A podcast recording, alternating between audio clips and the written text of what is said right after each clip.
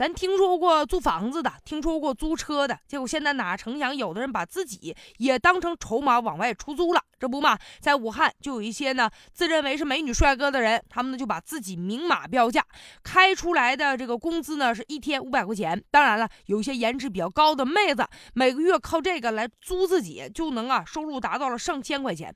有一个二十岁的一个叶子，她呢是武昌一所大学高二的女学生，学艺术的，长得挺漂亮的啊。两个月以前呢，她就在一家租人的平台上注册了，然后以每天的五百块钱的租金把自己租出去了。还挂出来的照片很快就引起别人的关注了。两个月下来，已经啊赚了几千块钱了。但是当然了，人家租你干嘛呀？就这个，首先给人感觉哈，这里面是不是有一些猫腻儿？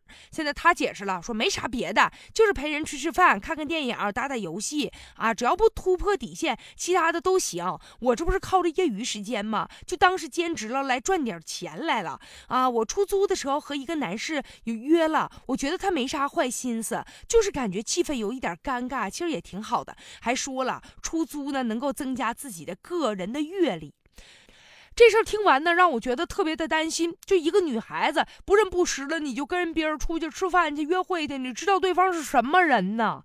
一个女大学生啊，靠着自己的青春美貌，是你往外出租，你觉得自己挣着钱了，但这样的方式未免显得有一些幼稚吧？大学生是干嘛的？父母给你拿钱呢，是让你去学习的，不是让你利用自己的青春和小脸蛋儿去出去去赚钱的呀。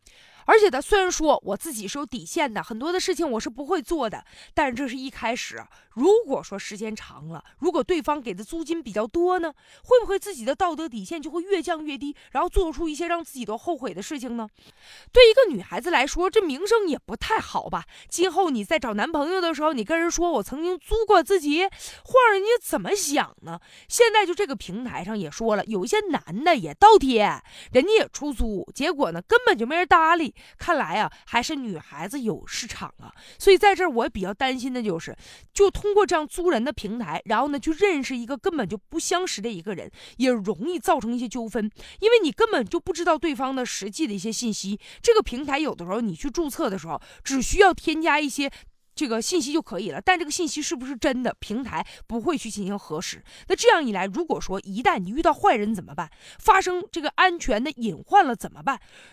真有一天被对方骗财又骗色的时候，想哭就来不及了。到那时候，你想找人，恐怕连人你都找不着。遇到了一些问题，这个纠纷是很难进行追责的。还有就是双方啊，要为了联系，肯定要留下自己的手机的号码呀，以及一些微信呢。那难免呢，这些敏感的信息就会泄露，被一些不法分子掌握和利用的话，就给自己的身体和财产造成损害。你能确保对方不是这个短信诈骗的吗？不是这个钓鱼网站那些诈骗那些信息吗？